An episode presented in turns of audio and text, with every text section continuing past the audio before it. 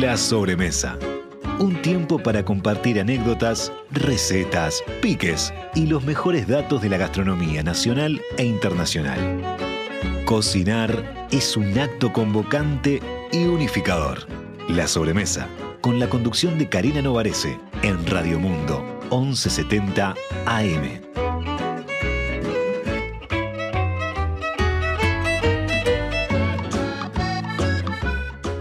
Presenta la sobremesa Productos Gourmet de Alimentos de Ambrosi. Más de 50 años en la mesa de los uruguayos.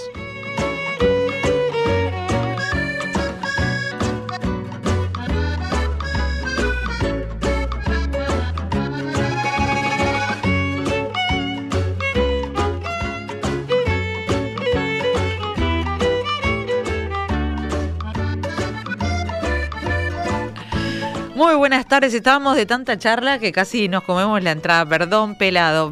Bienvenidos a la sobremesa en este día espléndido de invierno. A mí me encantan los días espléndidos de invierno, así que no protesto por el frío. Eh, tenemos un- unas invitadas de lujo que, no sé, se alinearon todos los astros para que las agendas este, anduvieran y, podamos eh, tenerlas acá. Ahora se las voy a presentar. Y vamos a hablar de algo que ahora les va a sonar a chino a algunos, capaz, batch cooking, que es algo así como eh, cocinar de a mucho eh, en un periodo determinado de tiempo, en un día o en una tarde, eh, y aprovechar eso para después de- descomplicarte, si es que existiera la palabra, el resto de la semana y para comer. Mejor, más rico, obviamente más saludable, y también para ahorrar, ¿no? O sea que son varios los beneficios que tiene este sistema, que, que ya sé que tiene detractores y que eh, tiene otras personas como yo misma que, que lo, lo consideran súper útil, aunque no siempre lo logro aplicar, pero sí, sí lo considero muy útil. Y les digo que mis dos invitadis, invitadas de lujo son Jimena Torres. Jimena Torres no necesita presentación, pero igual ahora va a tener la presentación que merece. ¿Cómo Un anda gusto Jimé? estar aquí. Muy Bienvenida, bien. Jime. Jime Torres en, en, en Instagram, chef, empresaria, eh, comunicadora. Y tengo el gusto de tener acá a mi profe, Rosana Ledo. Rosana Ledo es cocinera, docente. En Instagram la, conci- la, la encuentran por Cocina para Disfrutar Sabores. Ahora también se las voy a presentar como se debe.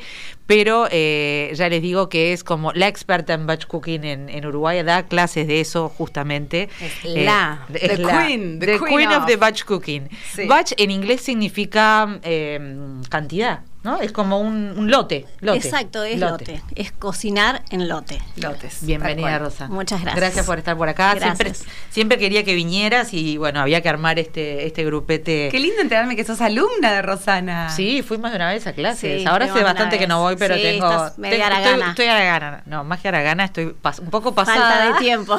Pero no, no, voy a volver, voy a volver, este, porque además aprendí un montón y a veces me veo que estoy haciendo cosas y digo, esto me lo había dicho Rosana y me acuerdo.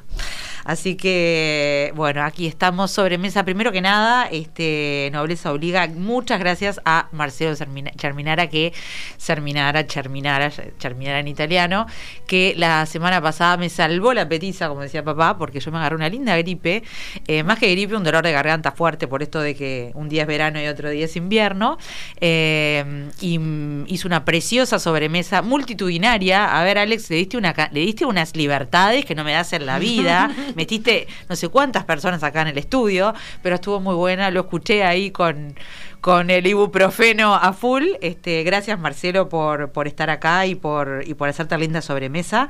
Eh, y bueno, ahora vayamos a lo nuestro. Eh, como les decía al principio, hay dos reacciones ante esto del batch cooking, si es que se conoce eh, el sistema, ¿no? Uno, qué interesante, estoy siempre corriendo de atrás con qué vamos a cenar o qué no vamos a cenar. Quiero aprender más. Y la otra, no, ni loca. No tengo tiempo para estar cuatro horas preparando lo que después voy a comer en la semana. Pero en realidad, ahí quiero. Yo soy defensora, así que no, no, no soy neutral en esto. Después, igual las per- los perdés en la semana y sobre todo los perdés con mal humor porque llegas cansado del trabajo eh, y está todo el mundo con hambre y hay que inventar algo rápido. Y eso que se inventa rápido eh, no siempre es lo que te gustaría comer o no siempre es lo mejor que podrías comer ese día. o Entonces, terminás llamando al o a, delivery, a un delivery. a- acérquense a Comiendo, comiendo mal. Comiendo mal, exactamente. Estuve leyendo O un poco. comiendo bien y agarrándote unas calenturas. Claro, porque empezaste a hacer tremendo plato y. También. Una vez yo di una charla acerca de la la generación delivery y lo que más eh, era una charla TED armada un poco más en plan eh, stand-up. Y me, me acuerdo que me ayudó Manu da Silveira a armar esa charla y era los malhumores del delivery. Si no sube el ascensor, si llega las empanadas sin la marca, si llega fría la musarela y el film pegado. Pegado. O la mozzarella todo para o un toda la- costado, eso es lo eso. peor. O todo para el costado. O vas mirando la aplicación y el muñequito no se mueve y los nenes están tipo y, y. Entonces, todos esos 40, 50 minutos ya hubieras hervido las lentejas, lavado la espinaca, batido los huevos y tenías una comida casera. Eso sin duda, para todos los días. Eh, pero aún así, viste que a veces, eh, de verdad, eh, los que tienen hijos chicos más todavía, yo con hijos grandes igual, te dicen, el, el que hay para cenar es una pregunta horrorosa. Horrorosa. que yo eh, prefiero que no me la haga. Entonces siempre digo de antemano que hay para cenar. Pero entiendo que no todo el mundo tiene la misma organización. Entonces, hoy vamos a hablar un poco de, de qué es esto, ¿no? De qué es este, este sistema. Pero antes me quiero poner al día con ustedes porque hace mucho que no las veo.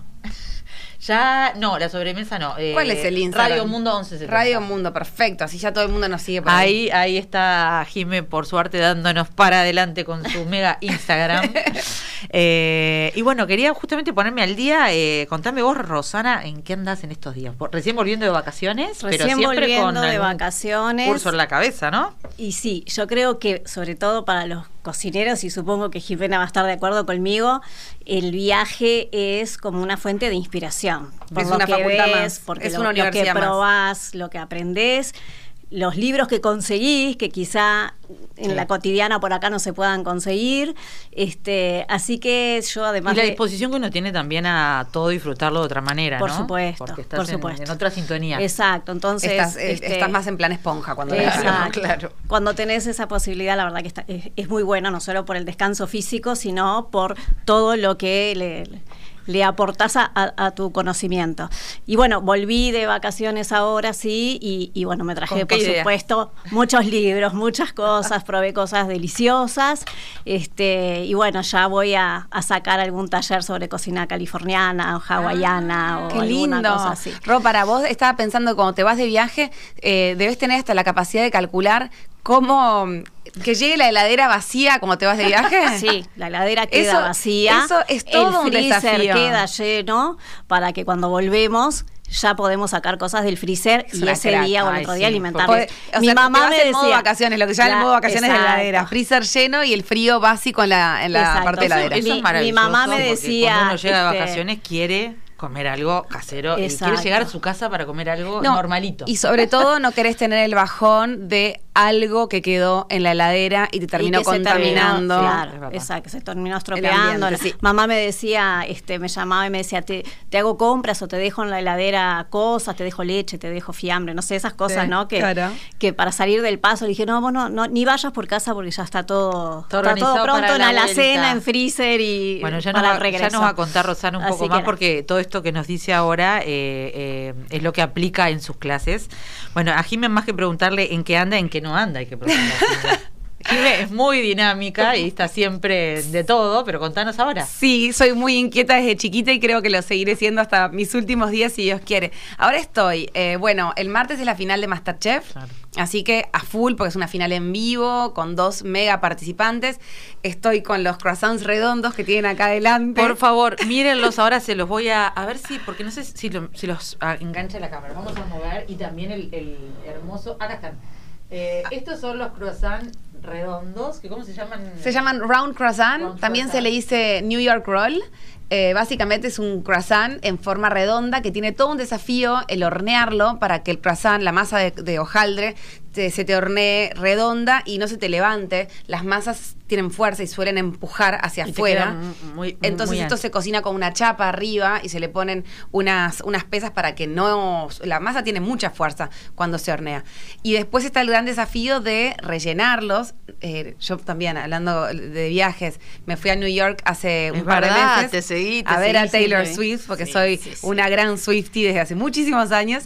Y en eso siempre los viajes, te- eh, en el caso mío que tengo tiendas, eh, son clave para darle siempre un poquito más al cliente.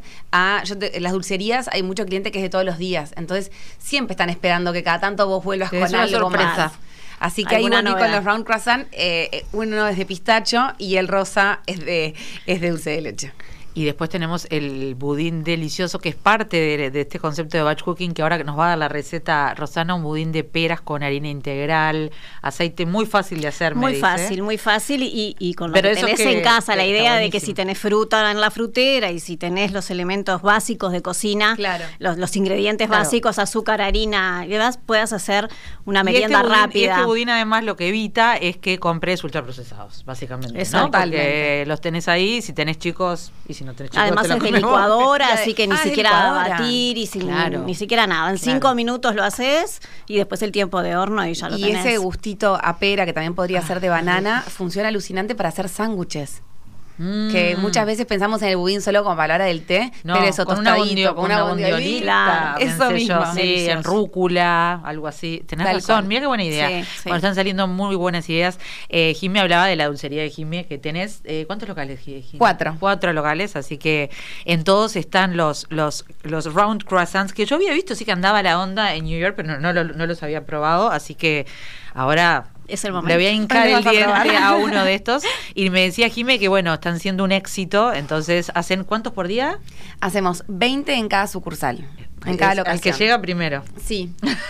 Eh, un poco es también ese compromiso de que siempre sean frescos, de que al principio del día se horneen y estén exhibidos. Y bueno, y cuando se acaban, también generamos como ese, ese gustito de, bueno, vuelvo mañana. Claro, de- divino. Es la forma también de comprometernos a que sea si, todo bien si fresco. quieren un croissant redondo, ahora eh, traduciendo, vayan este con tiempo, vayan temprano o, o- o busquen la forma de ganarse a alguna de las encargadas de los locales para que se los. Le. Tal Eh, pero bueno, muchísimas gracias a las dos por estas delicias, las va, las va a disfrutar toda la radio.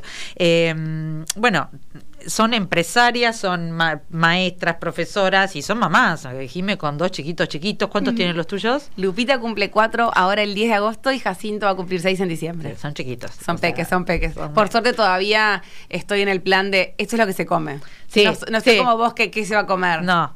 Todavía- sí. Acá yo recibo mu- mucha pregunta de. eh, eh, no, hoy no tenía ganas de esto. Bueno, es lo que yo decidí, mientras que. En casa es igual. Y, y vos, Rosana, una hija de. De 13. me decías. De 13 y en casa se ha aplicado desde siempre también. Esto es lo que hay para comer.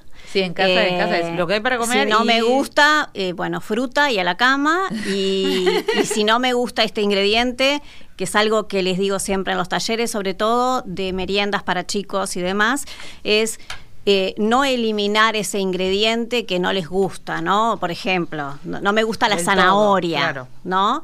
Entonces, si vos lo terminás eliminando, lo que pasa es que nunca se acostumbra a ese sabor y nunca lo acepta. O lo va a aceptar después de probarlo capaz de adulto. Pero cuando son niños, si uno sigue insistiendo con ese ingrediente a lo largo del tiempo, que según el niño puede... Exacto. En según general, el niño claro. puede llevar un- Todos una e- semana o un año, Todos ¿no? somos ejemplo de que en algún momento las cosas nos gustan, porque yo recuerdo de chica odiar el coliflor y ahora eh, lo como. Pero me además encanta. hay- etapas en por los dar un niños. ejemplo. Hay Pero me lo etapas. hacían comer, eso es verdad. Eh, hay etapas que tienen, y lo vas a ver, Jime, con los tuyos, que no les va a gustar lo verde, ¿no? Y eso se da siempre, o no les gusta lo rojo, o no les gusta, a- hay un color. Yo las Que retuve no. esas Ah, tapas. ya tuviste. Se ríen de mí, no, se- de, yo de chiquita. Ah, yo sí, todas ahora soy tenido. cocinera, amo la comida y yo no pronunciaba bien la R, entonces en mi casa hasta el día de hoy es tipo, no me gusta el verde. Claro. el verde era Jimenita. Y ahora soy cocinera y amo, tengo una, un- una alimentación súper sana y súper verde, así que es verdad lo que dice Ro, hay que insistir e insistir. Y ese, esa, la variación de las recetas es algo muy importante. Claro. El otro día hicimos unas clases de cocina en el Punta Carreta Shopping y a los chicos les enseñé a hacer unas trufas que tenían remolacha. La remolacha no estaba puesta fresca, sino estaba puesta en polvo, eh, combinada con arándanos, con coco, unas trufas tipo eh, raw, eh, crudas. Sí. Eh, pero justamente el concepto de una verdura adentro de un postre y en otra en otro tipo de receta que capaz que el que comiste por primera vez y no te gustó como podría ser para un niño una ensalada de remolacha y huevo duro, por ejemplo. La realidad es que eh, es verdad lo que ustedes están diciendo. En mi casa eh, ahora la regla es, eh, si no te gusta, cocinate algo porque ya co- La verdad que los dos cocinan, cocinan. Mi hija muy bien y Vicente viene bastante bien, pero los míos son como semiadultos, digamos. No, no, me, no me atrevo a decir que son adultos, pero son semiadultos. Nunca lo vas a Eh, decir. no, bueno, no, en algún momento eh, legalmente son adultos, Claro. ¿no? Eh, pero, pero en general no, llegamos a un acuerdo. Pero sí es cierto que hay días que uno tiene muchas ganas de cocinar desde cero y hay días que no, que hay días que uno quiere llegar, juntar varias cosas, pero igual comer rico. Y ahí vamos al batch cooking. Que a ver, si tuviéramos que definirlo, Rosana, ¿cómo lo definís? es cocinar en lote. En definitiva, es hacer una serie de preparaciones de base que después se van transformando con la adición de algún otro ingrediente. Diferente del meal prep, que ¿Qué? en lo que hace es... Ah, ya- meal prep es otra cosa Claro, que capaz que, vieron por ahí. eh, eh, es ya tener el plato pronto, ¿no? Tú ya aprontás el tapercito con el plato final. lo guardás para que Claro. comerlo en algún día de la Exactamente. En este caso, el, el batch cooking lo que hace es, por ejemplo, tú tenés una base de quinoa y tenés vegetales asados y por otro lado tenés frutos secos en la alacena, vegetales frescos en la heladera y lo que vas a hacer es transformar esa quinoa en una ensalada agregándole diferentes, ¿no? Verduras crudas, verduras cocidas, unos frutos secos, unas hierbas, una- un buen aderezo. Entonces ahí vas a tener el plato pronto. ¿Cuál es la ventaja respecto al meal prep? Es que eh, Lo haces en el momento. no, no solo. Esa quizás sería Sí, una porque- desventaja porque No, tendrías que gusta cómo recién, armarlo, sí. ¿no?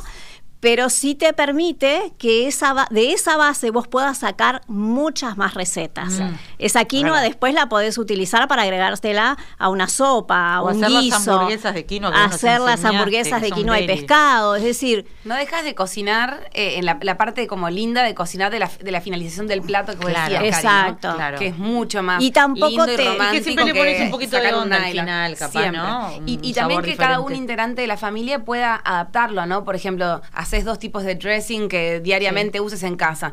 Y uno, eh, un- vos vas a hacer tu, tu misma ensalada. Yo otra ensalada con los mismos ingredientes y cada uno le va a dar la terminación Sí, final. uno con vinagreta de limón y el otro con de mostaza. De mostaza. Y no comes aburrido, que a veces pasa que cuando haces tres recetas y llenaste la heladera con esas tres recetas para toda la semana, Ay, comes todos los días lo Eso mismo. que decís es fundamental. Entonces- porque el comer aburrido es lo que yo creo que a veces este nos, no, nos frena, nos frena a los que tenemos que cocinar o a los, los que comen con nosotros o a lo que sea. Eh, el comer aburrido es este a mí me encanta la pasta, pero si todos los días vas y pones pasta con queso, eh, llega un momento que te aburre. No solo aburre, sino que va a haber carencias nutricionales en Exacto, la dieta, ¿no? Exacto, totalmente de acuerdo. Pero el, el, el- contanos, eh, bueno, vos Jimé, usás un poco este sistema a veces, no, no sé si te da la vida. Bueno, estaba pensando en eso cuando venía y claro, yo, eh, al igual que Ro, eh, seguramente sea, eh, soy como un bichito raro porque me encanta cocinar. Yo Claro. amo el momento de las 8 de la noche estar con los chicos cocinando. Claro. Entonces, no me incluyo dentro de esa normalidad, pero sí, ¿sabes qué?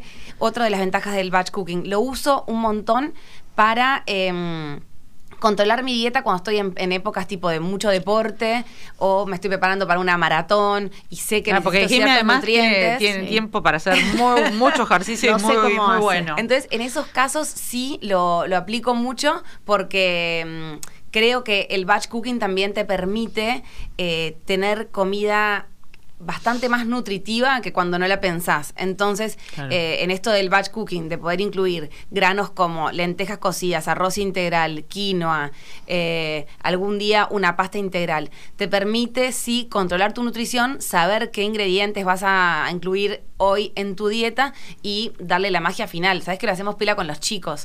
Ponemos en Lo- la que mesa. ellos ayudan, ellos deciden. Eh, destapamos los recipientes de la cebollita picada. Un, un batch cooking normal de casa sería repollo eh, cortado finito morado, zanahoria rallada, arroz integral o quinoa, eh, algún vegetal más, más húmedo como puede ser el pepino o si no apio, y después un bowl que generalmente lo usamos para picotear de frutos secos.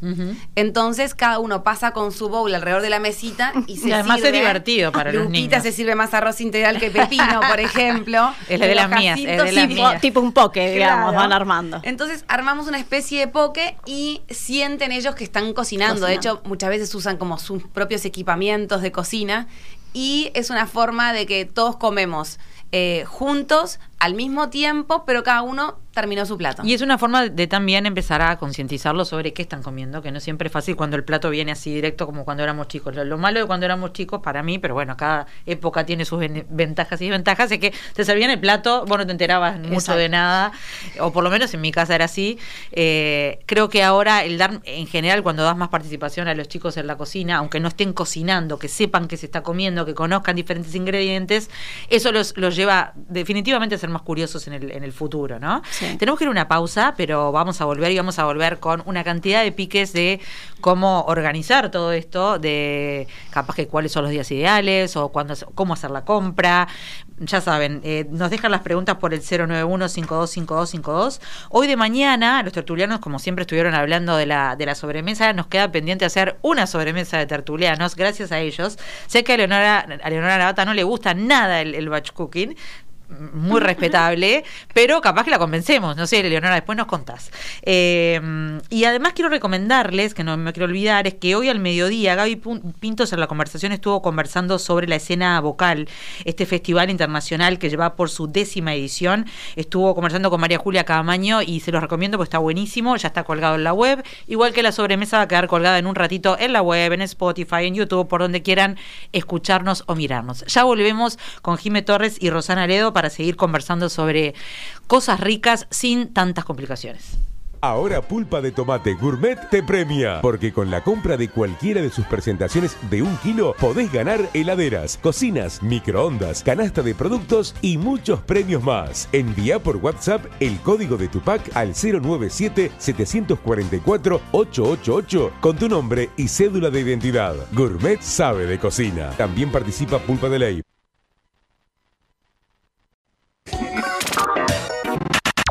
Si querés comunicarte con la sobremesa vía WhatsApp 091 525252 y por las redes de Radio Mundo 1170.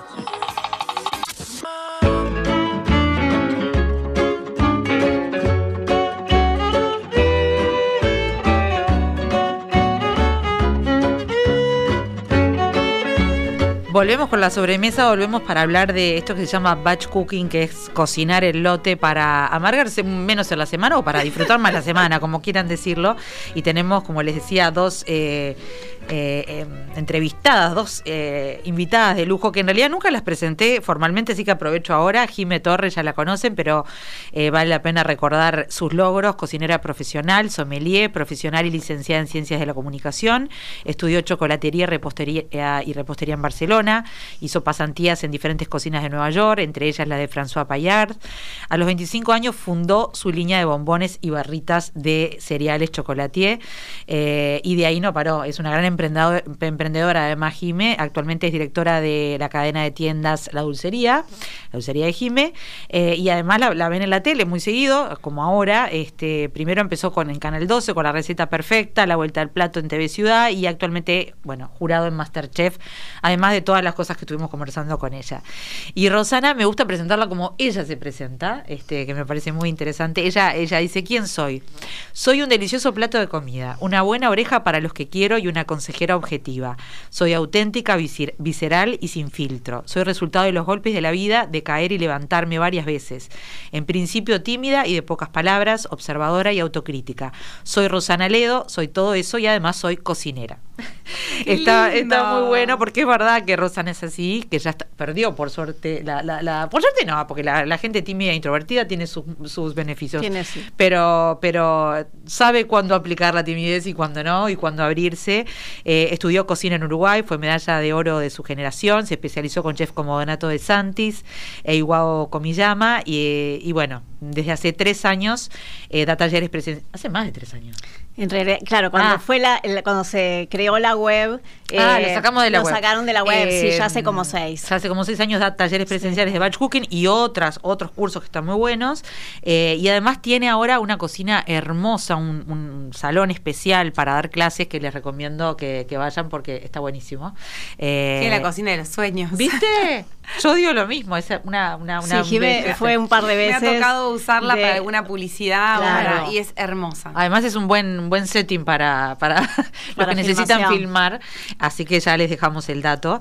Eh, estábamos hablando con Jime en el corte y nos estaba adelantando que se viene un nuevo libro. El último libro tuyo, Jime, fue Jime, ¿cómo se Eh, llama? casero es mejor. Casero es mejor, una- me acuerdo, eh, unas fotos hermosas y unas recetas deliciosas. Sí, es pero muy ahora lindo se ese viene una libro. Ahora se viene con el mismo equipo, la editorial Agua Clara, eh, y con fotografía no solo de Diego Velasco, sino de Cande Velasco, que es la hija. Mira Eh, Cande como ya salió al ruedo. Felicitaciones al- a los papás y a Cande, sobre todo. Tal cual, fotones, eh, estuvimos eh, también lo mismo, metidos en, en mi casa con los niños en la vuelta, porque justamente este nuevo libro es un libro para chicos, Ah. cocina para niños, Divino. con recetas que muchas son mías de cuando era chiquita, otras Claro. recetas que se cocinaban en mi casa, eh, así que fue como una- un muy lindo momento hacerlo y elegir las recetas porque me llevó a ir para atrás, a volver a investigar en mi propia vida y en la vida de seres de la- cercanos a mí. Eh, plantearme este libro ya siendo mamá fue también un, algo muy lindo porque es entenderte como mamá en la cocina, que no porque seas cocinera significa que vas a ser buena mamá cocinera, Claro. cómo planteas eh, la, la dieta y la cocina de tu familia.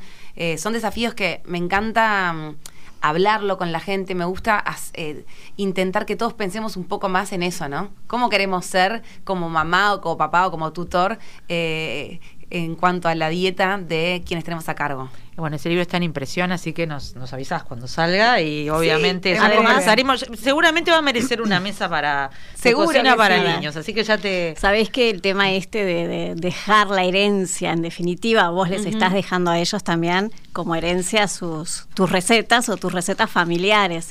A mí es algo que me, me- me encanta también y lo he hecho con mi hija y he armado libros de cocina, de recetas, de las que le gustaban a ella cuando era chiquita eh, o de las que me gustaban a mí, para que ella tenga, ¿no? Lo- lo- está encuadernado y demás, para que cuando ella sea grande y diga, pa, aquella receta que me gustaba de mamá, como era cuando yo ya no esté por acá. El legado. El legado, sí. Creo que el tema ese de las recetas familiares también es Yo estoy- tan, vos sabés que estoy un poco importante. también sin darme cuenta en ese proceso empecé a pedir cosas que no me, que no me acordaba, que se hacían en mi casa de chica y no me acordaba, Claro.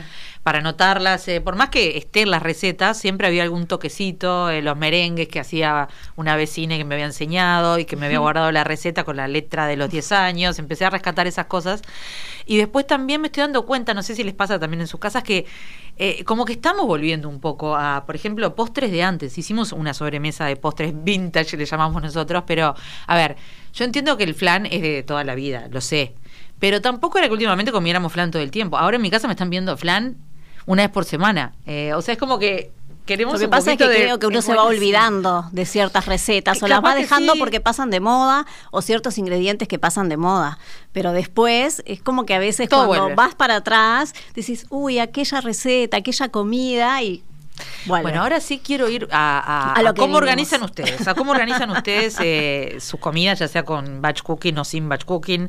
Entonces, vos, Rosana, más allá de lo que vos eh, transmitís en tus cursos, que después quiero que nos dé el tiempo para por lo menos compartir alguna de las recetas básicas, la de los tomatitos siempre me la acuerdo, porque los tomatitos asados, porque te salvan la vida y no tenés que prender el horno todos los días. Eh, pero ¿cómo haces vos eh, tu, tu organización desde el momento en que decidís la compra? Porque ahí empieza, Exacto. ¿no? Eh, lo que recomiendo siempre es, por ejemplo, la compra de los no perecederos, como es harina, azúcar y demás, fideos, granos. Eso realizarlo una vez al mes. Quizá al principio es difícil calcular la cantidad que vas a necesitar eh, para todo ese mes para tu grupo familiar. Pero después de hacerlo dos o tres veces ya sabes exactamente, porque bueno, me sobró o me faltó y entonces la próxima compro un poquito más. Eh, y de los perecederos, como son frutas vegetales, eh, carnes, pollo, eso hacerlo dos veces a la semana, ¿sí? Entonces, lo primero eh, lo principal para poder realizar este método es organizar un menú semanal. Yo no puedo ir al supermercado a hacer una serie de compras sin saber qué a voy a cocinar en la semana, porque creo que también parte del desperdicio o de lo que ter- terminamos que se nos echa a perder y que es plata tirada, es cuando uno va al supermercado y dice voy a llevar esto por las dudas y voy a llevar esto otro por las dudas, termina en el cajón de los vegetales, por ejemplo seco y no lo- no- que lo se echa a perder y lo terminas tirando. Entonces, la idea es saber qué voy a consumir en la semana, y a eso agregarle la lista de básicos. Yo le llamo básicos a esto que hablábamos, ¿no? Harina, azúcar, huevos, leche, eh, sal, aceite, esas cosas que eh, si no las tenés, exacto, si no las tenés, por más que tengas esos vegetales, eh, puedo armar una ensalada divina, pero si no tengo un buen aceite como para armar un, un aderezo, es imposible que esa ensalada quede rica. Entonces, con ese menú y con esos básicos voy al súper y realizo eh, la compra este, para ese batch cooking. Vamos a quedarnos un segundo ahí en la compra porque así le pregunto a Jimmy cómo, haces, cómo haces vos la compra. ¿Online? Eh, no, no soy del grupo de los online, me gusta mucho elegir el producto, soy obsesiva con elegir el producto, soy obsesiva con elegir una manzana o un tomate y lo tengo que ver y oler para comprarlo. Pero eh, sí estoy como muy adaptada a la compra... Em, de proveedores cercanos a mí. Tengo mis proveedores para el huevo, tengo mi proveedor de feria, a él sí le dejo que me elija las manzanas cuando no puedo ir, sabe lo que me gusta. Entonces, en, mi caso, mi batch cooking arranca los miércoles, que es el día que hay feria en casa. Está bueno que quienes nos están escuchando sepan que nosotros podemos darles nuestra experiencia, pero que después siempre se tiene que adaptar a la vida de uno, como siempre digo cuando haces una receta para pescado. Si eh, la receta llega a merluza y vos vas a la pescadería y lo que acaba de llegar es eh, la corvina, prepáralo con corvina. Adaptación lo que salió recién. Sí, lo último en salir, en el caso del mar, es lo primero que viene a la mesa. Entonces, creo que lo más importante es hacerte de proveedores que sean de confianza y cuidarlos, mantenerlos. En eso de que uno cuando hace una compra siempre elige dónde pongo mi dinero. Yo elijo todos los que sean artesanos, los prefiero. Entonces ahí tengo el que me trae los huevos, que me los trae a casa. Eh, que son huevos em, de, gallinas, libres. Después, la feria, compro todo lo que son frutas y verduras y tengo un proveedor de pescado. Y después, como dice Ro, la carne eh, la organizo para una vez por semana, porque tampoco comemos mucha carne en casa. En casa es igual, una vez por semana. Sí, sí. Eh, entonces es en función de, del mercado, es como voy organizando el batch cooking mismo qué verduras elegir de estación, que sea lo que hay en ese momento a buen precio. Si es de estación, es el que está a mejor precio. Bueno, buena noticia que... que han bajado las frutas y hortalizas que estaban muy elevadas después de de lo peor de la sequía. Ahora, si, si le prestaron atención al, dato de la inflación, baja también porque han bajado las frutas y hortalizas, que obviamente... por suerte. Los cítricos. Estaba, hace dos meses estaba todo hecho un fuego por razones obvias, ¿no? Eh, había muy poca oferta, pero ahora está mucho mejor. Es muy rico para muchos vegetales. A veces es como un poco eh, eh, irónico, ¿no? Porque nos preocupamos a veces por comer más verduras en verano porque hace calor y esa cosa fresca. Y en realidad el invierno tiene para tan buen producto para las acelgas, las remolachas. Es que por eso el hecho de comer de estación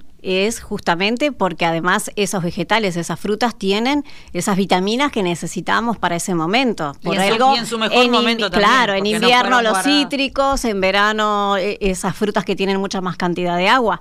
Entonces también aprender que cuando uno tiene una receta en la mano y la va a reproducir, saber em, suplantar ese producto por un producto que esté en el momento en el mercado, ¿no? Por ejemplo, este budín que hoy traje de pera, porque hoy es el momento de la pera, en otro momento lo pueden hacer con banana, durazno, manzana, ciruela, es decir, se puede hacer con otra fruta que es la que esté en ese momento. Ahora entonces, bueno, mi, mi batch cooking empieza los sábados porque mi, feria es los sábados, o por lo menos la que tengo dos ferias, una sábado y dos jueves, pero el sábado es como que me siento re tranquila, voy, me gusta.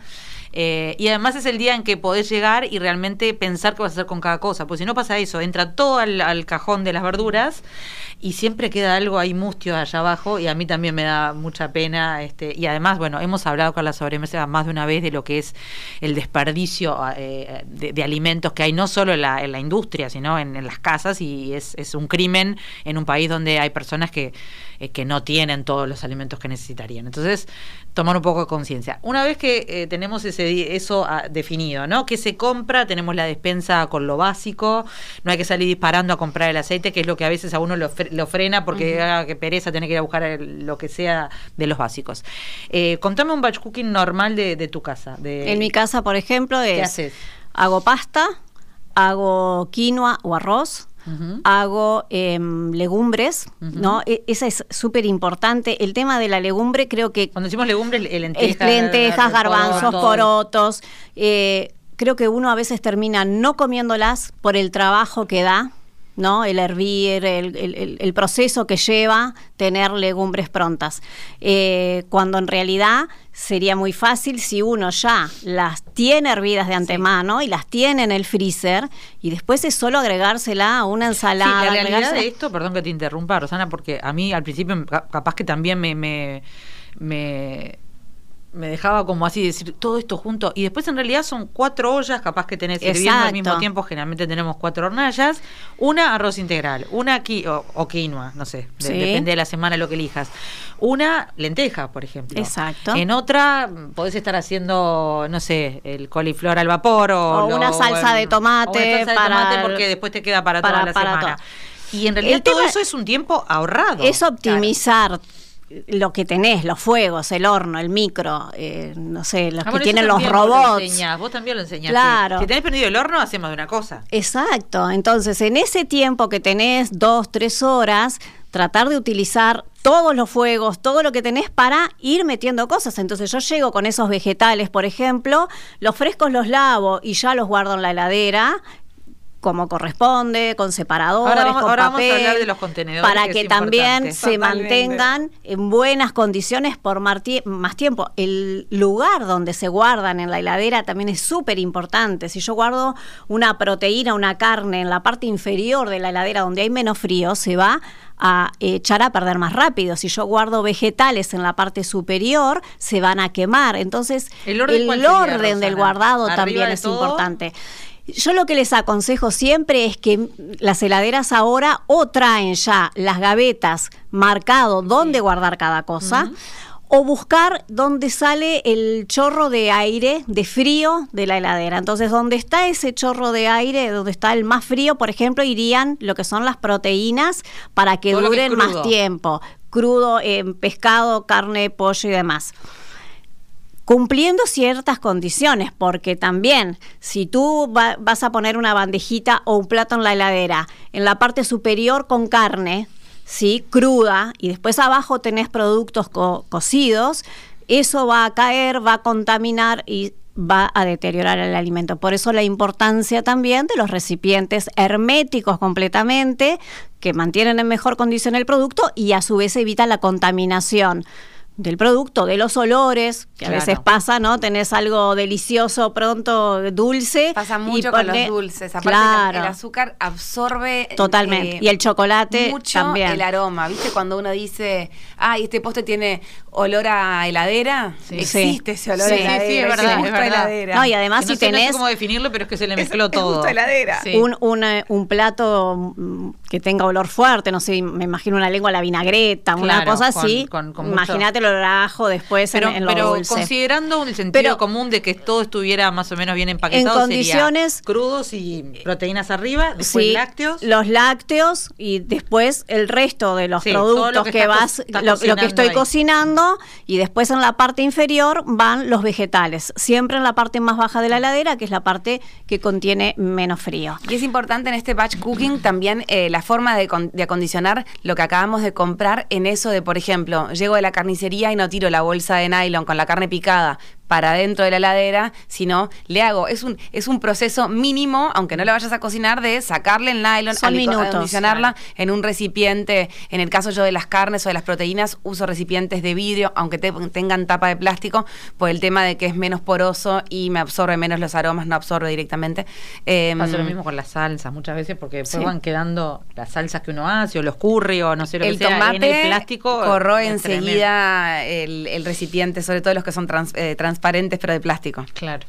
¿Cómo organizás vos tu heladera? ¿Así? ¿De esa manera más o menos? La organizo no tan, tan, tan, tan. Nunca voy No, a llegar a Rosana- ser La de Rosana. Rosana es una heladera de esas de Instagram. O sea, eso hay que reconocerlo. Después vayan a su. Instagram y miren. Totalmente. Yo tengo en la puerta de la heladera tengo muchas salsas picantes. Ah, Soy obsesiva de las mostazas y las salsas picantes, así que ahí tengo mucho y es parte de los gustitos y de la magia que le podemos dar a estas preparaciones del batch cooking. Mientras hablaba Ro, estaba pensando en el que está escuchando este concepto por primera vez en casa, que es importante que sepa que no es que, ay, comen ensalada todo el día o comen poke bowls todo el día. A partir de un batch cooking vos puedes hacer un plato de pasta eh, recién hecho, calentito y con una salsa cremosa a la mesa.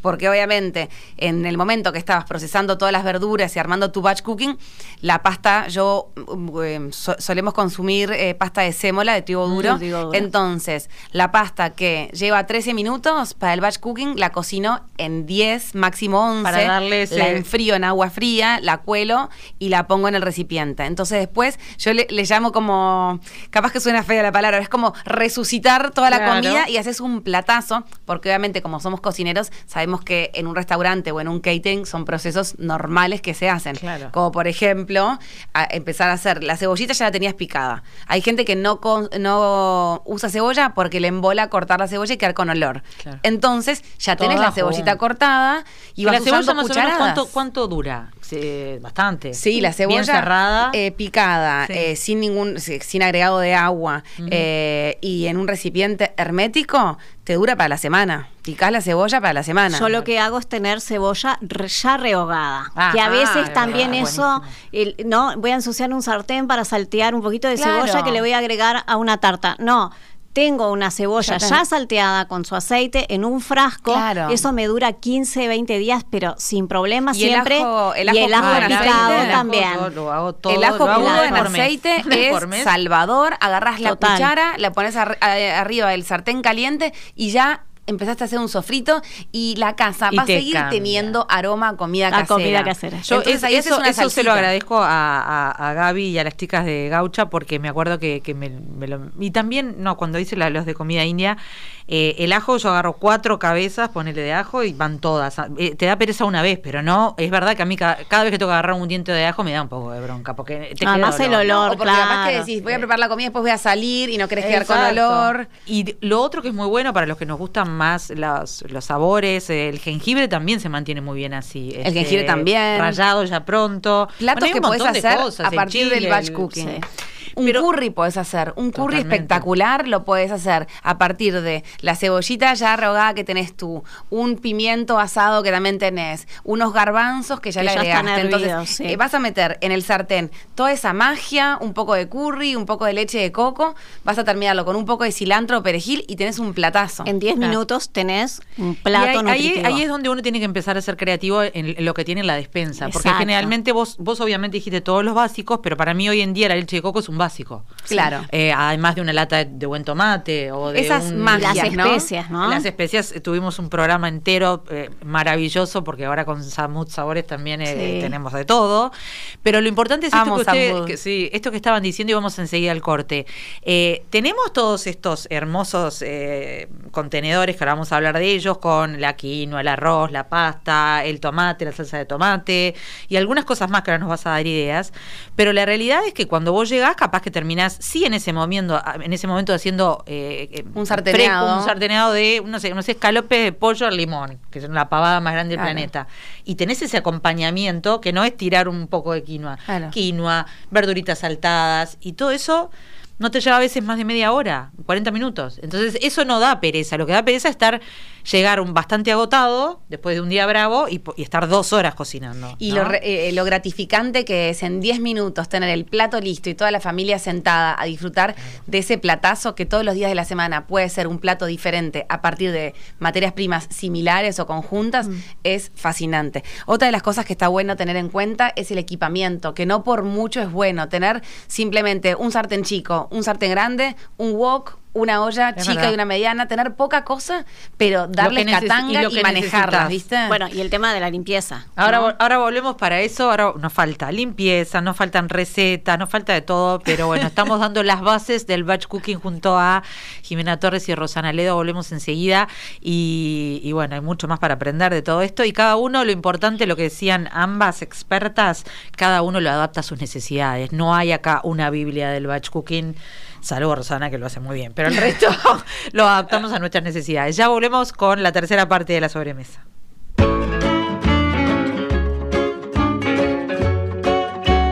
Todos nuestros contenidos están disponibles en nuestra web, radiomundo.uy.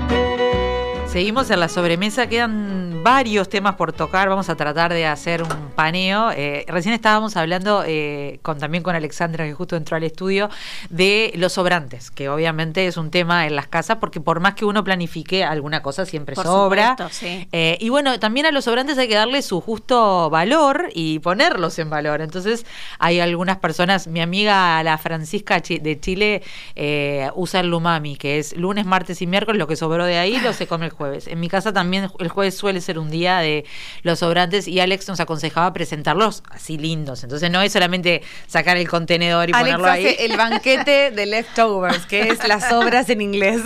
Leftovers son lo- lo- los sobrantes. Es que no por sobras eh, vamos a desprestigiarlas. A ver, Son veces- sobras de un alimento que fue plato principal. Es como. Además, a veces un, un guiso o un curry queda más rico cuando es Claro. sobra que cuando recién Cuando lo cocinaste. pasan los días. es como cuando vas a un restaurante, que por suerte el uruguayo ya se acostumbró mucho más a llevarse el, lo que le dicen el, el doggy bag, que es la Antes bolsita. daba vergüenza Antes daba vergüenza y en realidad es un platazo que lo comiste en un restaurante, que no, no lo comiste todo porque te satisfajo, pero es tuyo, lo estás pagando y en tu casa si- lo vas a disfrutar si también. se habrá hecho eso internacional que yo por primera vez, porque viste que uno en Italia tiene un poco de miedo de que te vayan a ladrar si uno hace esas cosas, pero ahora directamente te lo ofrecen, Te lo por ejemplo, con la pizza, que el italiano tiene muy poca cultura de pizza delivery, porque le gusta ir a Claro. comerla en el lugar.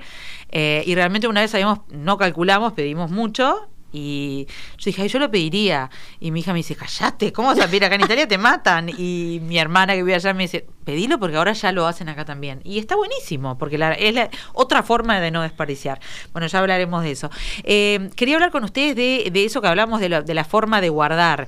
Eh, ponele que tuvimos la, la disciplina de llegar de la feria, del súper, de donde compren, del, del proveedor local, eh, y guardamos la lechuga como se debe, que idealmente, eh, ¿cómo es? Ya lavada y escurrida. Ya lavada, escurrida. Con el- Todo un tema con de el- lechuga, Con la- sí. el, este, no me sale Eh, ahora sí, el ¿cómo nombre. se llama? El- el escurridor, el no, escurridor, no, sí. este, bueno. no- no- El chucu chucu que le dan ese así. que le dan vuelta y salta todo el agua y ¿cómo se queda más sequita. Eh, lo ponemos en un recipiente hermético que va a tener capas de papel, es decir, Eso, ponemos eso papel en la base, hojas, papel, hojas este, Y eso verdes. sirve para todas las hojas, ¿verdad, Rosa? para todas las hojas verdes. Porque yo, por Eh, ejemplo, lo hago con el cilantro, que no lo uso todos los días y me encanta. También es una hierba que, que no es tan barata, entonces vos decís, la Sí, quiero no querés que se desperdicie nada. Y lo pongo las así, conservo pimba, también en otro recipiente más chiquito, las, las Sí. hierbas más chiquitos también con papel absorbente para que eliminen el exceso de agua, que en definitiva es lo que hace que se eche a perder mucho más O rápido. sea que tip importante, rollo de cocina, este, y Mucho rollo de todo lo de hoja de esa manera. Eh, en el caso de las cos- de las de las verduras de hoja tipo espinaca, selga, no sé, todo eso ya se- incluso se puede saltar Es decir, mínimamente al principio, ¿no? Podemos eh, o ya conservarlas directamente si las vamos a usar en crudo o directamente eh, procesar según la receta. ¿No? Entonces, si yo tengo esas hojas con las que voy a hacer, por ejemplo, una pascualina, ya hago el salteado, hago ese rellenito, ¿sí? Si Pero como tenía la cebolla y todo eso, es juntar todo y medio que está pronto. Exacto. Y darle gusto. En el caso Pero de- en el proceso previo de cuando llegó la verdura a casa, lo que dice Ro es tan importante. Por ejemplo, tenés una remolacha. Mm. No querés meterla de una a la heladera, que te traiga tierra, que quede incómoda, que te tranque el cajón, que, el tallo te- salga que- para un que lado. se reseque y quede en la mitad. Exacto, entonces ahí es súper importante lo que va a ser desperdicio, ya retirarlo. En el caso de la remolacha, por ejemplo, sacás eh, la remolacha propiamente y la vas o a hervir o lo- el proceso que tenga. Pero luego las hojas ya también las vas a lavar y las vas a guardar para la tortilla. En el caso del tallito más grueso, al igual que la espinaca, ya se lo sacamos antes. Porque si no, es vas a meter en la heladera algo que después lo vas a sacar y después lo vas a, a- a tirar a la basura. En el caso del tallo final de la Claro. espinaca, ¿no? Por eso la importancia también del tiempo que le destinás a la compra, pero también el tiempo que le destinás al proceso. Porque yo llego con también, no sé, zapallo. Y voy, sé que voy a hacer puré de zapallo para acompañar algunas carnes, voy a hacer Sí, eh, zapallo asado en cubitos para ensaladas y demás. Entonces ya parte de ese zapallo a la olla a hervir, parte de ese zapallo en cubitos al horno. Entonces estoy usando ya dos fuegos diferentes para cocinar eh, un vegetal que no lo voy a tener más en la heladera, que me ocupa ese espacio enorme, un, un zapallo entero, una calabaza entera. Ya porcionarlo y, y cocinarlo. Rosana, dos o tres piques de, de diferentes de batch cooking que, que- que te hacen la diferencia, no, que no son esos básicos de los que hablamos, que están buenísimos. Pues no, no sé, contame algunos que vos aconsejás. Eh, no sé, déjame pensar Los tomates, un minuto. eh, contá los tomates Ah, como lo los de los que son muy fáciles y de Sí, verdad te, te eh, cambian la vida dos o tres veces Yo, por por, semana. ejemplo, dejo algunos tomatitos cherry frescos para alguna ensalada. Pero lo que después compro son tomate peritas y el resto de los tomates cherry, los corto al medio y los pongo en una fuente de horno con aceite de oliva, una pizca de eh, azúcar, sal, eh, una cucharadita del ajo picado, ese que ya tenemos en el frasco en la heladera, y alguna hierba, tomillo, romero, orégano, lo que tengan en, en casa. Eh, y al horno, un horno de 160 grados, Más o menos, un poco más suave, hasta que empiecen a dorar los bordes. Entonces, eso después va a un recipiente hermético a la heladera. Y es una guarnición espectacular para las carnes del domingo, por ejemplo, en vez de la clásica ensalada de tomate y cebolla o lechuga, eh, eh, acompañamos con esos tomates. Eh, los podemos cortar y a- a, mm, eh, adicionar a un salteado de pasta, por ejemplo, tengo esa pasta en crudo, adiciono esos tomates Que ya tienen mucho que gusto. tienen un dulzor impresionante. Sí, quedan como confitados. Puedo hacer A una salsa para una bocaditos, me llega gente y no tengo nada para ofrecerles. Una Este, brusqueta. Yo ofrezco, ahí va, como unas mini brusquetas con un quesito crema, que creo que también un queso crema siempre tenemos en la heladera para o acompañar. un queso de horma chico, tipo un brie, un camembert con esa cucharada de tomate arriba. Que Ni que hablar. digamos, pero más Entonces, fácil. eh, ese, tipo de, de comodines tener que nos salvan. E- Esa receta Esa me la acuerdo porque la uso siempre. De mi suegra, que era una excelente cocinera, este, y, y ella nos dejó algunas recetitas así familiares, y la verdad es que eh, eso es. Y este, después, la- lo otro que me interesa que, que- que me cuenten es, por ejemplo, vos hiciste la quinoa o el arroz integral y eso no es eh, resignarse a comer eh, una cucharada de arroz, es. Después se puede transformar en, un, vos nos contaste, en una hamburguesa, en una croqueta, en una ensalada, Ensalada, pero ya en un wok. completa, en Completa. un wok, en un wok, perfecto, claro, porque en ese En momento un- ahí saltás en lo un chop último, la, suey, la En un chop suey que metes vegetales, alguna proteína y un poco de huevo batido. En una tortilla, el clásico Claro. que cuando ya te queda poco, le agregás unos huevos, le agregás otros y vegetales. la tortilla de una- lo que sobra es deliciosa.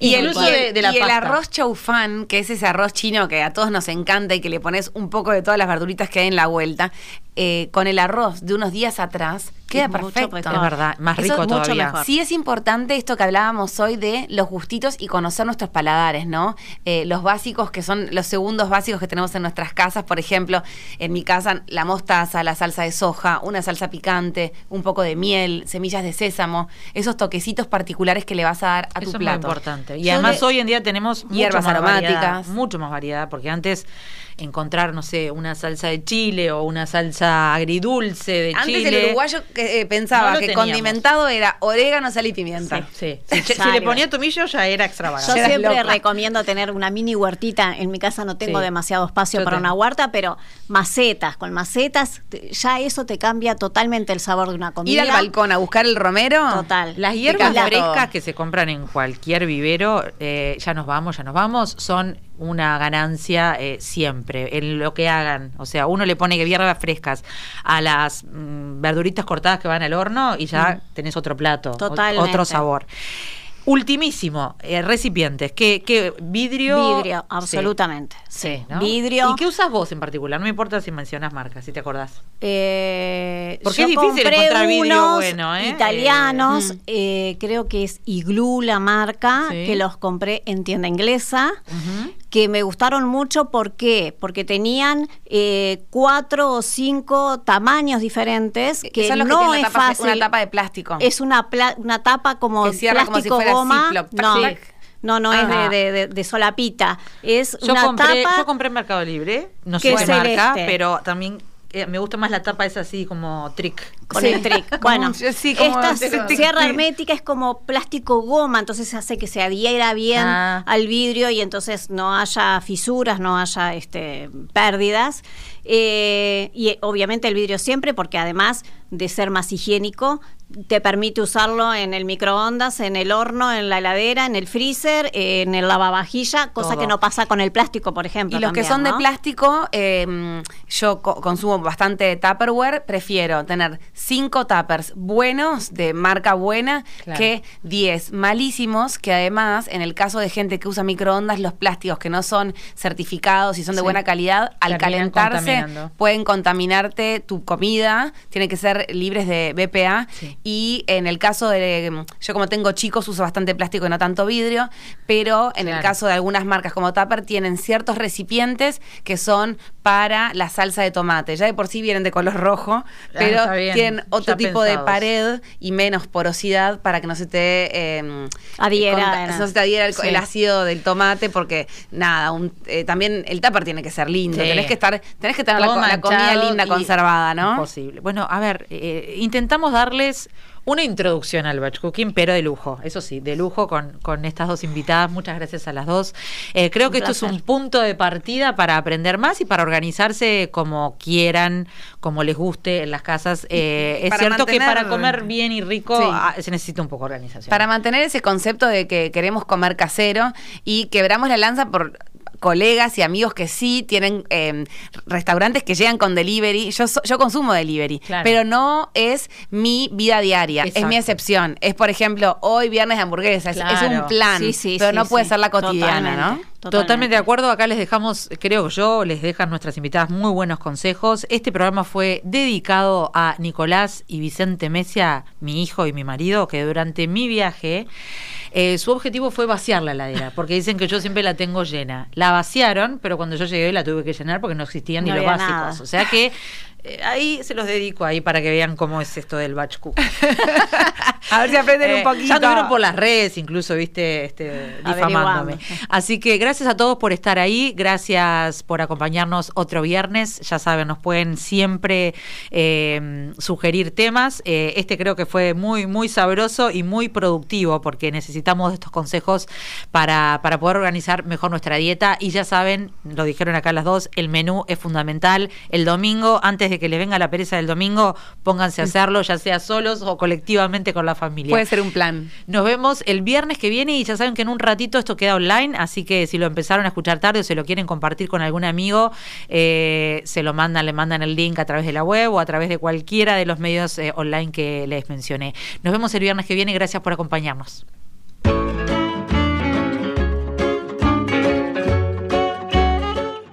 La sobremesa. Repite, viernes a las 21 horas y domingos a las 14, en Radio Mundo 1170 AM.